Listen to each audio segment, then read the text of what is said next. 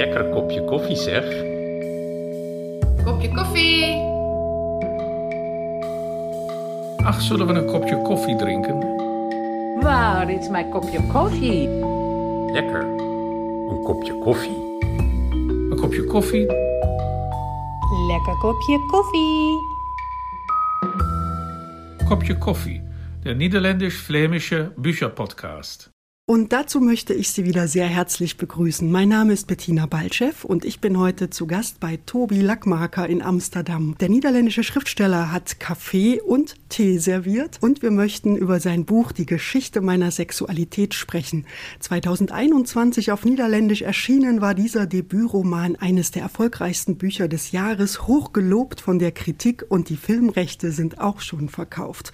Nun wurde der Roman von Christina Brunnenkamp ins Deutsche übersetzt übersetzt und ist im Piper Verlag erschienen. Hartelijk willkommen, herzlich willkommen, Tobi Lackmarker zu unserer Podcast-Reihe Kopje Coffee. Hallo. Tobi Lackmarker, in Ihrem Buch kommt Kaffee auch ein paar Mal vor. Wir erfahren zum Beispiel, dass Schauspieler vor allem gern Cappuccino trinken und man im Filmbusiness eher Kaffee Latte bestellt. Und an einer Stelle heißt es einmal, das finde ich das Netteste, wenn jemand dir schweigend eine Tasse Kaffee bringt und wieder geht. Ja, wie und wann trinken Sie denn Ihren Kaffee am liebsten? Het is wel grappig, want ik kom net terug van vakantie. Ik was een soort wandelvakantie in Frankrijk. Maar daar heb je altijd die Das ist lustig. Ich war gerade im Urlaub, ein Wanderurlaub in Frankreich. Und es ist immer sehr spannend, wenn man ein Häuschen reserviert hat und zu spät realisiert, dass man eigentlich gern einen Perkulator dabei hätte. Also so eine Kaffeekanne, die man auf den Herd stellt und damit garantiert guten Kaffee machen kann. Leider vergesse ich das regelmäßig. Und dann sitzt man im Ferienhaus mit diesem furchtbaren Filterkaffee. Also ja, ich bin ganz bestimmt kaffeesüchtig. Nur kapiere ich eben diese Filterkaffeemaschinen nicht. Damit mache ich mir jedes Mal eine Art schwarzes Wasser. Und dieses Mal merkte ich dann zu meinem eigenen Entsetzen, dass ich jedes Mal so gegen 13 Uhr Kopfschmerzen bekam, weil ich offensichtlich sehr koffeinabhängig bin. Hier in Amsterdam stelle ich mir immer diesen etwas altmodischen italienischen Apparat auf den Herd und trinke, glaube ich, viel zu viel Kaffee. Das hier ist nämlich so stark wie ein Espresso, aber ich trinke es in einer großen Tasse. Also das wäre so ungefähr die Information rund um meinen Koffeinverbrauch. Und während des Schreibens ist es meistens entweder Kaffee oder Bier. Aber ich versuche es bei Kaffee zu belassen. Erst nach 17 Uhr wird es dann Bier, wenn ich dann immer noch schreibe. Bier. Maar ik probeer het in principe bij koffie te houden. Alleen dan, ja, na vijf wordt het bier, als ik dan nog schrijf. Ja. Ja, die Geschichte meiner Sexualität, äh, 2021, ihr Romandebüt, sehr erfolgreich.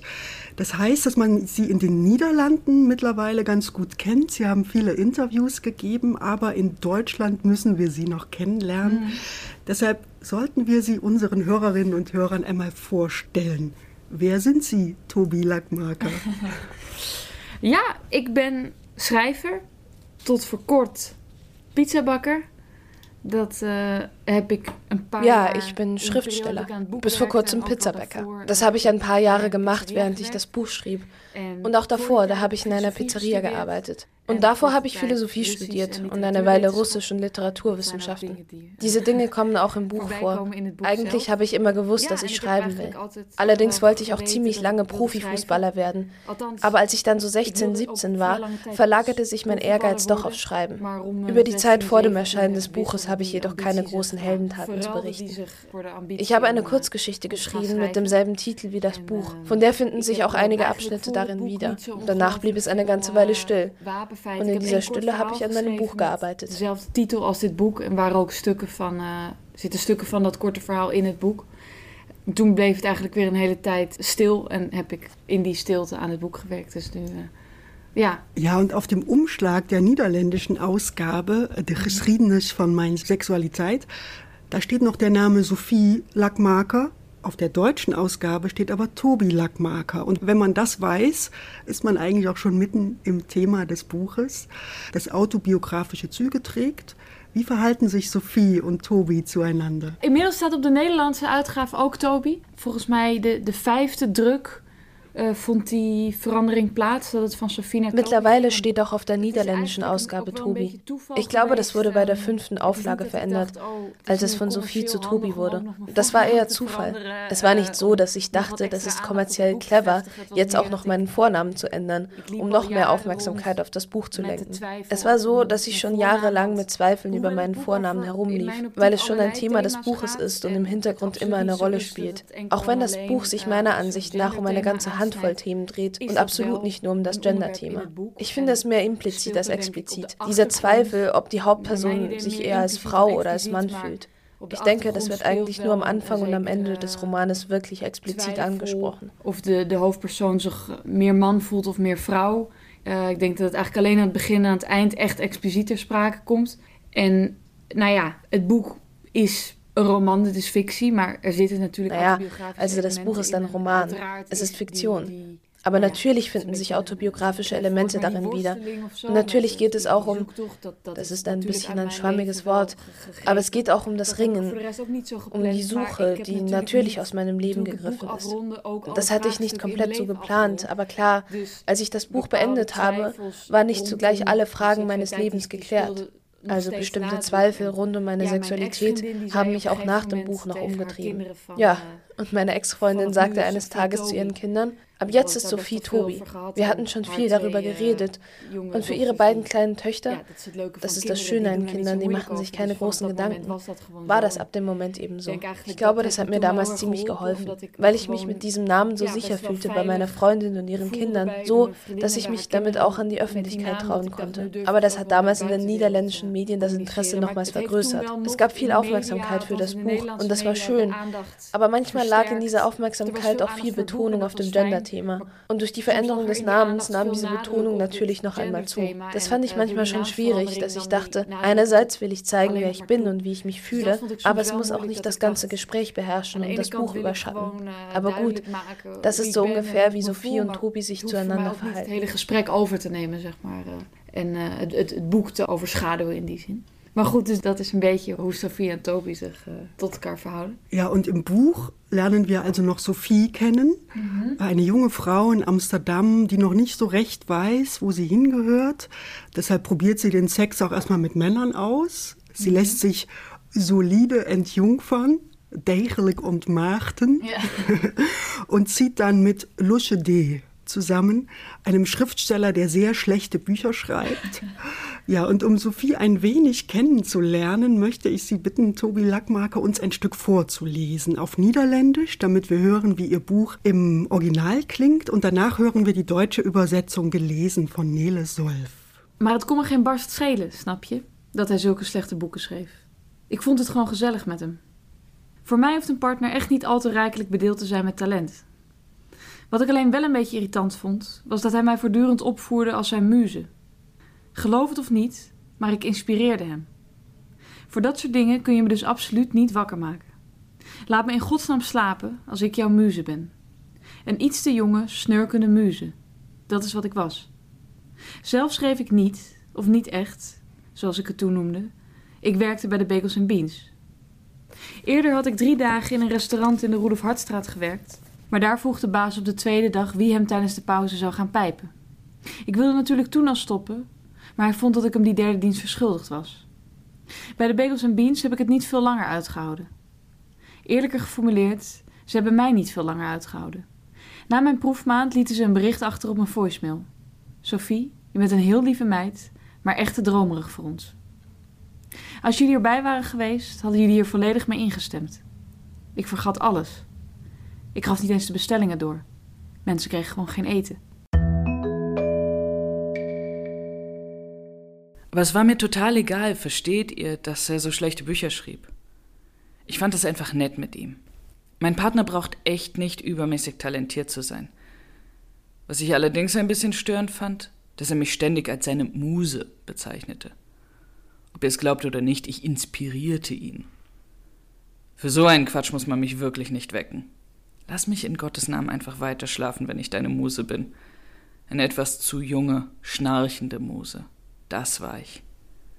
Selbst schrieb ich nicht, oder jedenfalls nicht echt, wie ich es damals nannte. Ich arbeitete im Bagels und Beans. Davor hatte ich drei Tage in einem Restaurant in der Hohloff Herzstraat gearbeitet, aber da hatte der Chef am zweiten Tag gefragt, wer ihm in der Pause einen blasen wolle. Da wollte ich natürlich direkt wieder aufhören, aber er fand, dass ich ihm diese Gefälligkeit noch schuldig sei. Bei Bagels und Beans habe ich es nicht viel länger ausgehalten. Oder eher, sie haben mich nicht viel länger ausgehalten. Nach meinem Probemonat hinterließen sie eine Nachricht auf meiner Mailbox. Sophie, du bist ein super liebes Mädchen, aber echt zu verträumt für uns. Wärt ihr dabei gewesen, hättet ihr das sicher ähnlich gesehen. Ich vergaß alles. Ich gab nicht mal die Bestellungen durch. Die Leute bekamen einfach kein Essen. Aber ich will ehrlich zu euch sein. Eine große Dichterin, das wollte ich werden. In der Woche, nachdem ich bei Bagels und Beans rausgeflogen war, erreichte meine Kreativität ihren Höhepunkt. Da meine Eltern nicht wissen durften, dass ich gefeuert worden war, radete ich jeden Tag kreuz und quer durch die Stadt. Ich trank an verschiedensten Orten Kaffee und kritzelte da und dort was zusammen. Es war, als würde ich verschwinden, und genau das hatte ich auch vor. Weggehen und wiederkommen, wenn ich alle Erwartungen übertroffen hätte. Langfristig geht sowas nicht, denn man muss sich immer und überall verantworten, doch diese eine Woche lang klappte es. An einem meiner letzten verschwundenen Tage saß ich im Ei, wo ein Junge und ein Mädchen neben mir ein Sandwich aßen. Das Mädchen war echt hübsch. Ich war nicht echt hübsch. Ich war manchmal hübsch. Ich schrieb, ich bin recht hübsch, aber bleibe es nicht, komme nur ab und zu vorbei, um zu gucken, wie andere mich ansehen. Damit komme ich zu einem sehr wesentlichen Punkt.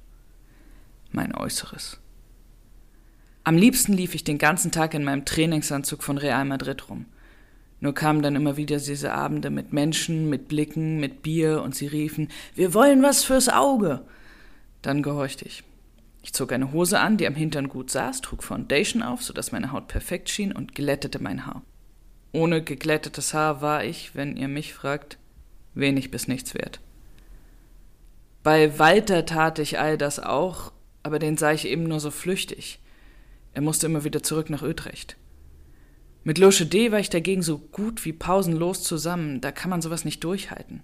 Schwer zu erklären, aber es kommt der Moment, an dem man erstickt. Wer lang genug manchmal hübsch ist, erstickt. Das könnt ihr mir glauben. Eine weitere Frucht der Woche, die auf meinen Rauswurf bei Bagels und Beans folgte, war ein Gedicht über mein Pyrenäum. An mein Pyrenäum eigentlich. Es war ein Entschuldigungsschreiben, weil mein Pyrenäum ständig mit dem Ergebnis eines so unaufrichtigen Genusses konfrontiert wurde. Der Sex mit Loche D war nämlich schrecklich. Wirklich schrecklich. Ich weiß nicht, wo ich anfangen soll und ob ich anfangen soll. Er lief jedenfalls immer gleich ab. Wir saßen bei ihm auf der Couch und dann küssten wir uns. Ein bisschen leidenschaftlich, ein bisschen furchtbar gleichgültig. Dann stand er auf, das hasste ich, ich wollte nie, dass er aufsteht. Und wir gingen zusammen ins Schlafzimmer. Dort legten wir uns hin, ich unten und er oben. Die Frage ist, wie weit ich hier ins Detail gehen sollte. Es läuft darauf hinaus, dass etwas sehr Eintöniges geschah, bei dem ich die ganze Zeit dasselbe Geräusch machte und er die ganze Zeit denselben Gesichtsausdruck hatte. Nachher verließ er das Zimmer und blieb ungefähr zehn Minuten weg. Ich bin nie dahinter gekommen, was in jenen zehn Minuten passierte. Wenn er wiederkam, warf er mir ein Handtuch zu. Dann fühlte ich mich immer wie eine Nutte. Aber das Gefühl wurde regelmäßig von der Erleichterung abgelöst, dass diese Prozedur wieder einmal vorbei war. Inzwischen habe ich Freundinnen, die sagen, ach so, Heterosex ist einfach so schlecht. Aber das glaube ich nicht. Sie müssen da doch auch Spaß dran haben. Ich jedenfalls nicht. So viel steht fest.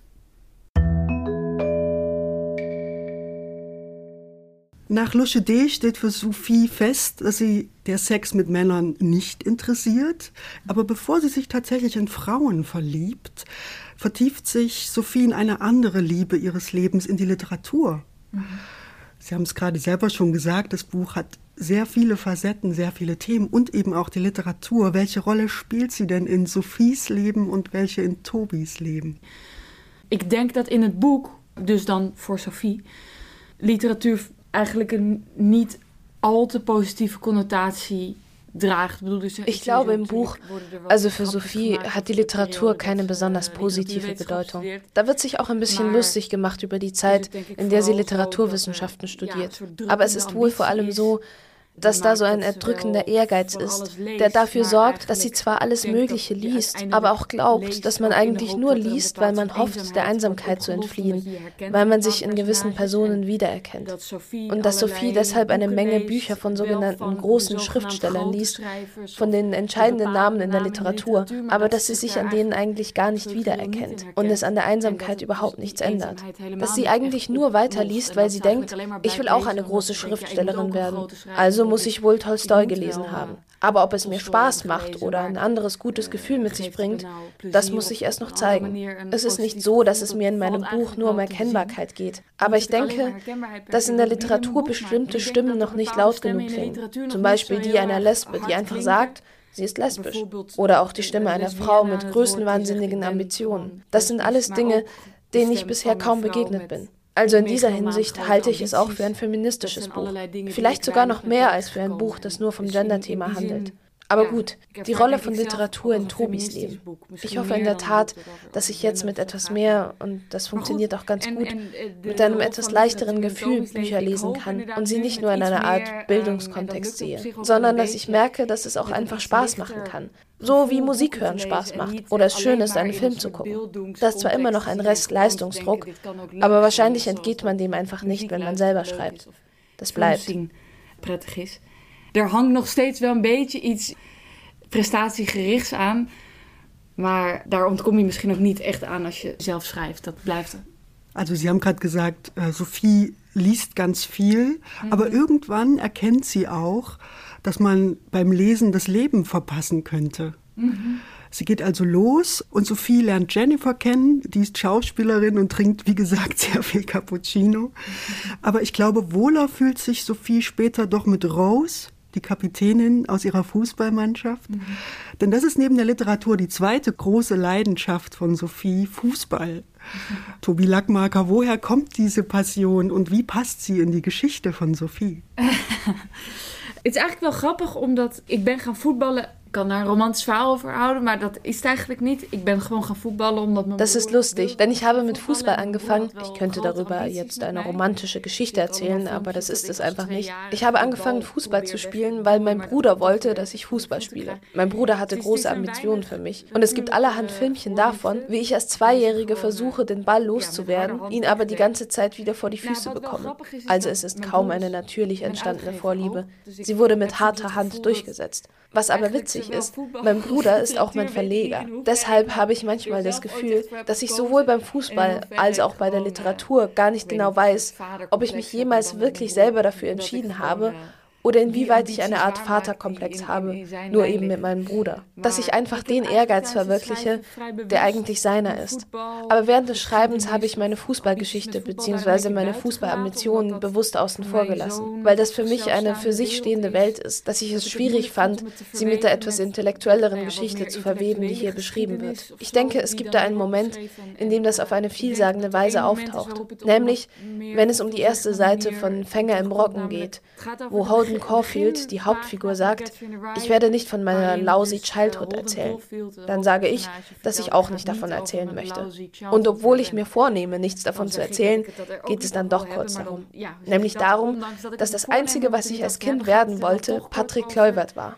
Das ist der ehemalige Ajax-Stürmer, der das entscheidende Tor im Champions League-Finale schoss, damals 1995. Und das stimmt auch, dass ich als Kind dachte, ich will Profifußballer werden. Und dann komme ich ins Team von Bergkamp und Kluivert. Nur, dass ich irgendwann merkte, dass das überhaupt nicht passieren wird. Denn wenn ich im richtigen Alter bin, haben die längst aufgehört, Fußball zu spielen. Außerdem komme ich überhaupt nicht ins Männerteam. Op een gegeven moment dacht, maar dat, dat gebeurt helemaal niet. Want zeg maar, als ik die leeftijd heb, dan zijn zij al lang gestopt met voetballen.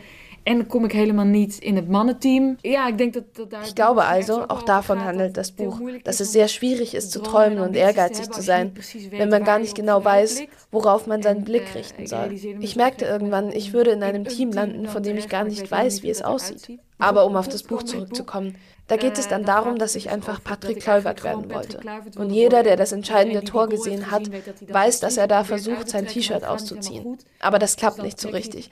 Also zieht er es aus und dann andersrum wieder an. Und da beschreibe ich, dass ich das auf dem Schulhof auch gemacht habe. Aber wenn du als Mädchen dein T-Shirt ausziehst, sind da sofort Kinder, die sich einmischen und dir erzählen, dass du das nicht machen darfst, weil du irgendwann Brüste bekommst. Obwohl ich die in der Zeit, dass ich das gemacht habe, noch nicht einmal hatte, weil ich noch ein Kind war. Also ich denke, dass diese kurze Geschichte zeigt, welche Rolle Fußball in meinem Leben spielt und wie einem eben auch beim Fußball allerhand Gendernormen aufgezwungen werden. via voetbal er vaak alweer allerlei gendernormen je door je strot geduwd krijgt.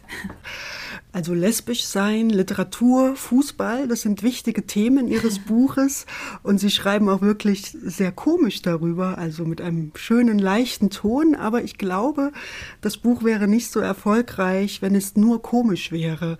Es gibt immer wieder Sätze in Ihrem Buch, die von einer Verletzlichkeit von Sophie erzählen. Einer dieser Sätze ist zum Beispiel, eigentlich ist mir beim Sex alles ziemlich egal, solange ich nicht da bin. Was ja. bedeutet dieser Satz für Sophie, für Sie? Een grote vraag. Ja, er spelen denk ik twee dingen die ook wel met elkaar verband houden. Maar enerzijds dus een soort van ja, Unvermogen tot Intimität. Das ist eine große Frage. Ja, ich glaube, es geht da um zwei Dinge, die miteinander zusammenhängen. Einerseits eine Art Unvermögen zur Intimität, solange ich nicht da bin. Das bedeutet nicht gerade viel Engagement. Und ich glaube, dass dieses Unvermögen zur Intimität auch in mehreren Hinsichten im Buch eine Rolle spielt. Das ist nicht nur etwas, was mit Sex zu tun hat. Ich habe das im Buch schon probiert und ich glaube, es ist mir nicht immer geglückt, aber es kommt gar nicht mal so viel Sex vor. Aber die Sexszenen, die ich geschrieben habe, an denen habe ich versucht zu zeigen, wie es sich für mich angefühlt hat, dieses Gefühl einer gewissen Entfremdung. Wenn man versucht, jemandem sehr nahe zu kommen und wenn man versucht, jemanden an sich heranzulassen, wie unmöglich vor allem Zweiteres ist, wenn man sich nicht wohlfühlt in dem Körper, den man hat. Ich glaube, dass es für mich auch schwierig war, darüber zu schreiben. Denn es klingt konkret, ist aber auch eine abstrakte Erfahrung, weil es um etwas geht, das man nicht hat oder womit man sich nicht identifiziert. Het klinkt concreet, maar het is toch ook een abstracte ervaring omdat het gaat over iets wat je niet hebt of waar je je niet mee identificeert. En ten tweede was, als ik het dann bijvoorbeeld heb over de Sex mit Rose en helemaal de Und zweitens, wenn ich dann zum Beispiel über den Sex mit Rose erzähle und vor allem von den sexuellen Momenten mit Männern, das war die Zeit, in der ich selbst überhaupt noch nicht kapiert hatte, was los war. Also ich versuche, das so gut wie möglich zu beschreiben, aber letztendlich kommt man einfach auch nicht weiter, als festzustellen, dass es schwierig war und nicht wirklich gut. Und die Sophie im Buch geht mit Rose, mit der sie schließlich auch ins Bett geht. Vorher gehen sie zusammen in einen Kinofilm über Auschwitz, in dem, ja, das ist jetzt ein bisschen schwierig, das gut nachzuerzählen. Auf jeden Fall versucht Sophie im Buch, das miteinander zu vergleichen. Und sie zieht dann das Anschauen eines Films über Auschwitz dem Sex vor, weil man beim Schauen des Filmes zumindest noch eine Rückzugsmöglichkeit hat. und beim Sex doch erwartet wird, dass man irgendwie teilnimmt. Das ist ein seltsamer Vergleich, aber für mich ist das auch ein Versuch, um klarzumachen, wie schwierig es ist, Hingabe zu empfinden, wenn man sich selber nicht gut fühlt in seinem Körper. Maar dat zijn ook maar manieren voor mij om duidelijk te maken hoe moeilijk het uh, is om die, ja, die overgave te hebben als je ja, je misschien zelf niet helemaal prettig voelt bij je liggen. Ja, ich glaube, das versteht man besser, wenn, wenn Sie das so erzählen, wie, wie Ihr Buch geschrieben ist. Ja, ja. Sehr schön, ja. Ja, und Ihr Roman besteht ja aus drei Teilen. Der erste heißt so wie Ihr Buch die Geschichte meiner Sexualität. Davon haben wir nur ein bisschen was erfahren. Der zweite Teil ist überschrieben mit Wie ich immer Unrecht behielt, deres Riedenes von mein Ungleich. Und in diesem Teil geht es auch um Sex, aber nicht nur. Wir erfahren zum Beispiel, dass Sophie Philosophie studiert und zu einem Lesekreis gehört. Und aus diesem Kapitel wollen wir uns noch ein Stück von Nele Solf vorlesen lassen. Ein Philosophielesekreis sah wie folgt aus. Verschreckt guckende Mädchen, die wie wild mitschrieben und Passagen mit ihren Textmarkern anstrichen. Fragt mich nicht warum, aber Mädchen haben echt immer Textmarker dabei. Und Jungs, die gelangweilt vor sich hinstarrten, um dann, wenn es ihnen in den Kram passte, die Hand zu heben und aber äh zu sagen. Meist kamen sie nicht viel weiter. Und daneben gab es natürlich noch mich. Ich war auch furchtbar. Unausstehlich war ich. Wisst ihr warum? Weil ich immer fand, dass die Leute nicht ordentlich formulierten. Dozenten, Studenten, alle. Sobald jemand mal wieder was gesagt hatte, sagte ich exakt dasselbe, nur besser formuliert. Glaubt mir, das treibt alle Anwesenden in den Wahnsinn. Nach dem ersten Jahr durfte ich mir meine Seminare selbst aussuchen und habe mich für kritische Gesellschaftstheorie entschieden. Ich neige nämlich zum Kritisieren und interessiere mich für die Gesellschaft.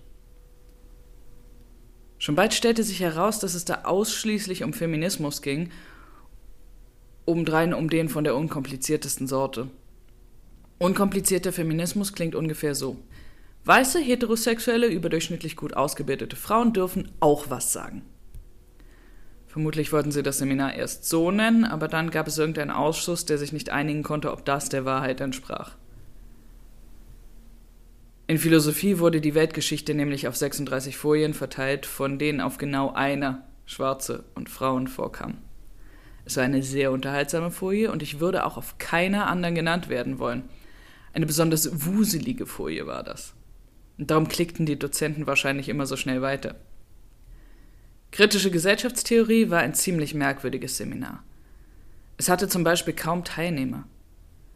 Wir saßen da zu sechst und die einzige, die was sagte, war ein Mädchen, die allem ein Scheiß voranstellte. Scheiß ungerecht, Alte. So Sachen sagte sie oft. Manchmal war sie verkatert und weniger gesprächig. Scheiß Unrecht, war ihre Schlussfolgerung an solchen Tagen. Jeder ihrer Kommentare wäre als Titel für unser Seminar wunderbar geeignet gewesen, wenn ihr mich fragt. Unsere Dozentin guckte immer ganz erschrocken, wenn das Mädchen wieder mal was sagte. Wahrscheinlich grübelte sie, was Simone de Beauvoir in so einem Moment getan hätte. Unsere Dozentin las seit ungefähr 40 Jahren wieder und wieder das andere Geschlecht und war deshalb etwas weltfremd geworden. Das andere Geschlecht ist ein sehr dickes Buch, in dem steht, dass Frauen auch was sagen dürfen. Ich persönlich brauche dafür keine 900 Seiten, aber man muss so ein Buch natürlich in seinem zeitlichen Kontext verstehen. Eigentlich soll man in Philosophie alles in seinem zeitlichen Kontext betrachten und das fand ich auf die Dauer ziemlich ermüdend. Mir hätte es gefallen, wenn wir die Dinge mal in meinem zeitlichen Kontext betrachtet hätten. Trotzdem haben mich manche Philosophen schwer beeindruckt. Wisst ihr, von wem ich beeindruckt war? Von Theodor W. Adorno. Theodor W. Adorno hat gesagt, dass wir alle faule Faschisten seien, die lieber mal ein Buch lesen sollten, anstatt ständig ins Kino zu gehen. Und da hatte er einen Punkt. Eigentlich fällt es sich doch so.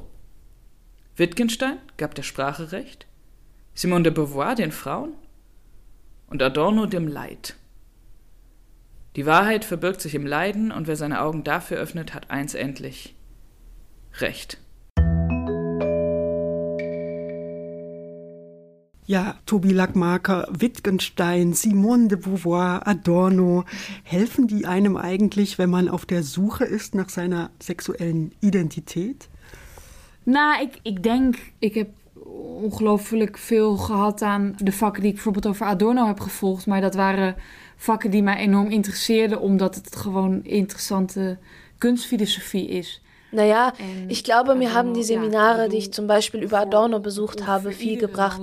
Aber das waren Seminare, die mich vor allem angesprochen haben, weil es um interessante Kunstphilosophie ging. Und Adorno, naja, ich meine, das gilt wohl für fast jeden männlichen Philosophen, war ein total frauenfeindlicher Kerl. Ich denke nicht, dass du da sehr viel Trost und Weisheit findest, wenn du mit so einer Frage ankommst. Aber was ich schon sagte, ich habe noch mehr Fragen im Leben. Und ich glaube, ich fand Adornos Philosophie so interessant, weil er sich mit zugänglicher Kunst im Vergleich zu unzugänglicher Kunst beschäftigt hat. Ich finde, dass er ganz schön prophetisch darin war, wie industrialisiert letztendlich Musik und Film und so weiter werden würden.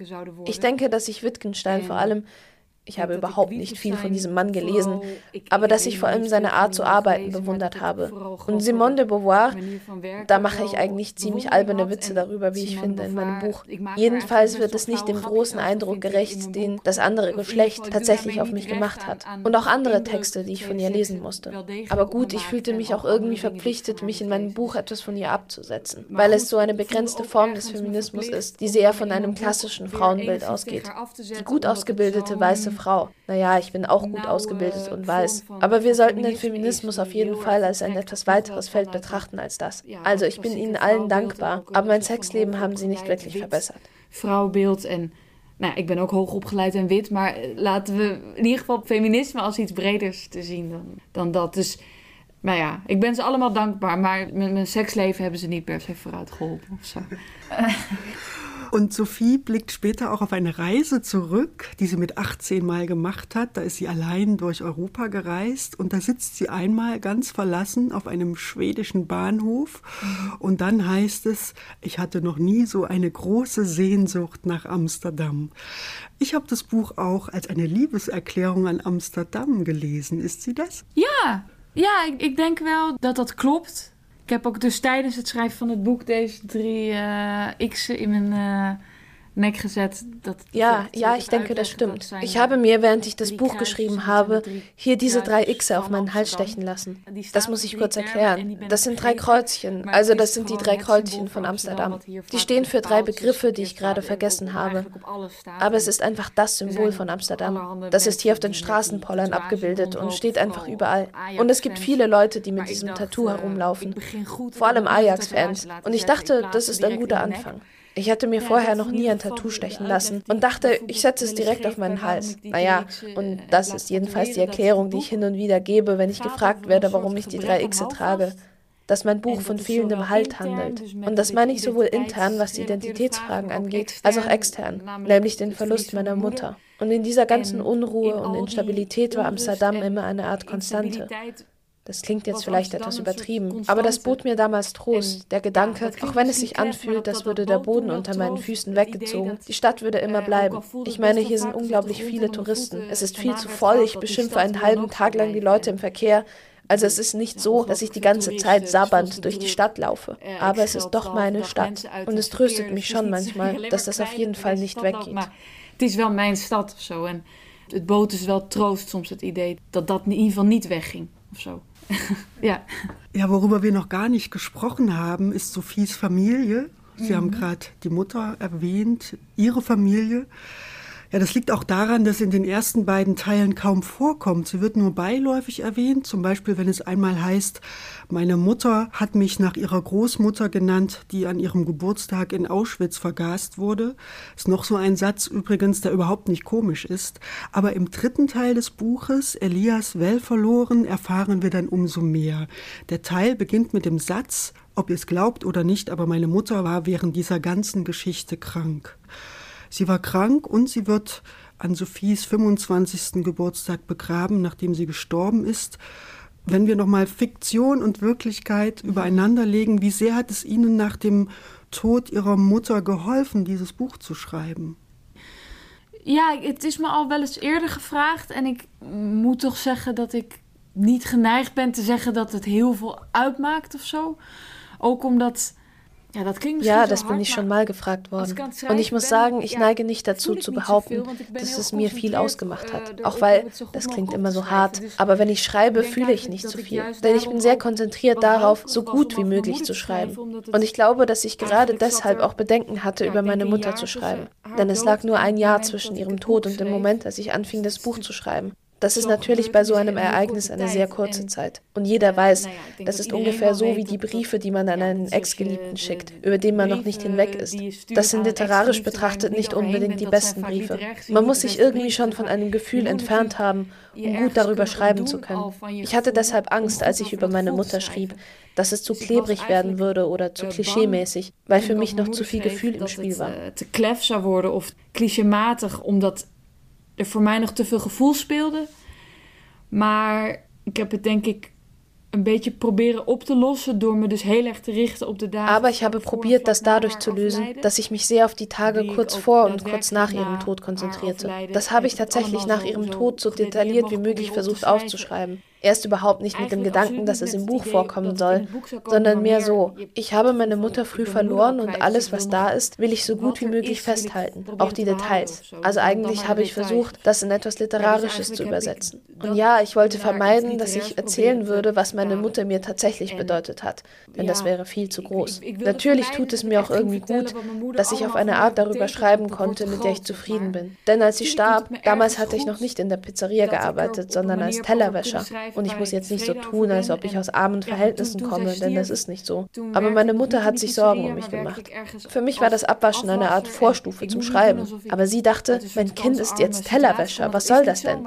Das ist es, was ich manchmal schwierig finde, dass ich denke, verdammt, jetzt habe ich das Buch geschrieben. Wenn sie doch nur mal kurz sehen könnte, dass es mir gut geht, dann würde sie auch wieder etwas ruhiger liegen, sozusagen. Kunnen schrijven, maar zij dacht, mijn kind is gewoon afwasser. Maar wat is het?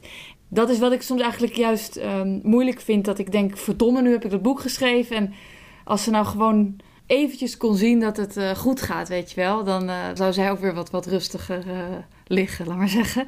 Ja, aber vielleicht ist es ja gerade die Idee, dass Sie wissen, das Buch ist da mhm. und äh, Ihre Mutter hätte sich darüber gefreut, ist vielleicht auch ein schöner Gedanke.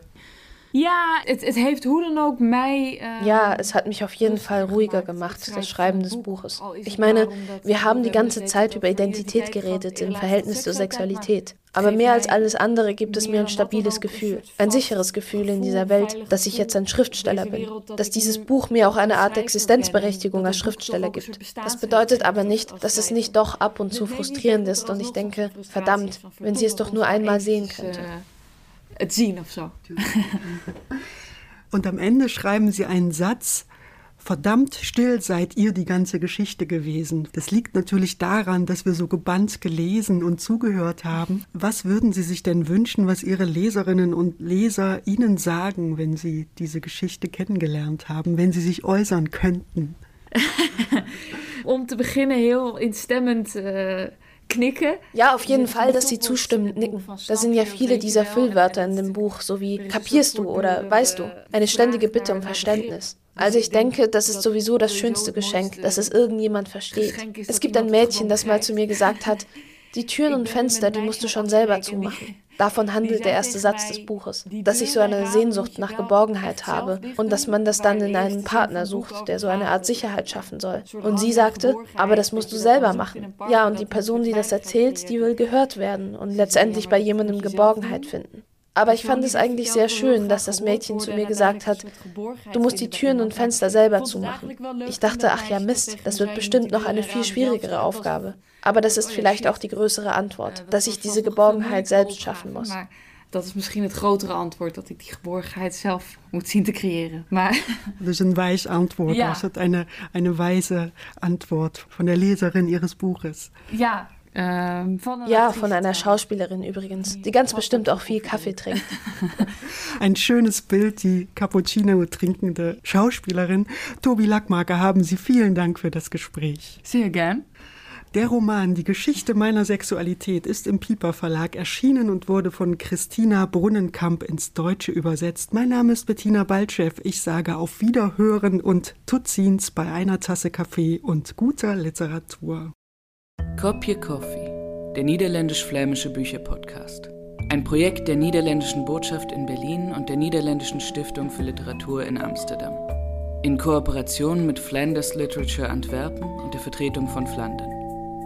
Die Folge mit Tobi Lackmarker wurde produziert von Artefakt Kulturkonzepte im Auftrag der niederländischen Botschaft Berlin 2022. Moderation Bettina Beitschew. Die Übersetzungen wurden von Rumo Verli eingesprochen. Textlesung Nele Solf.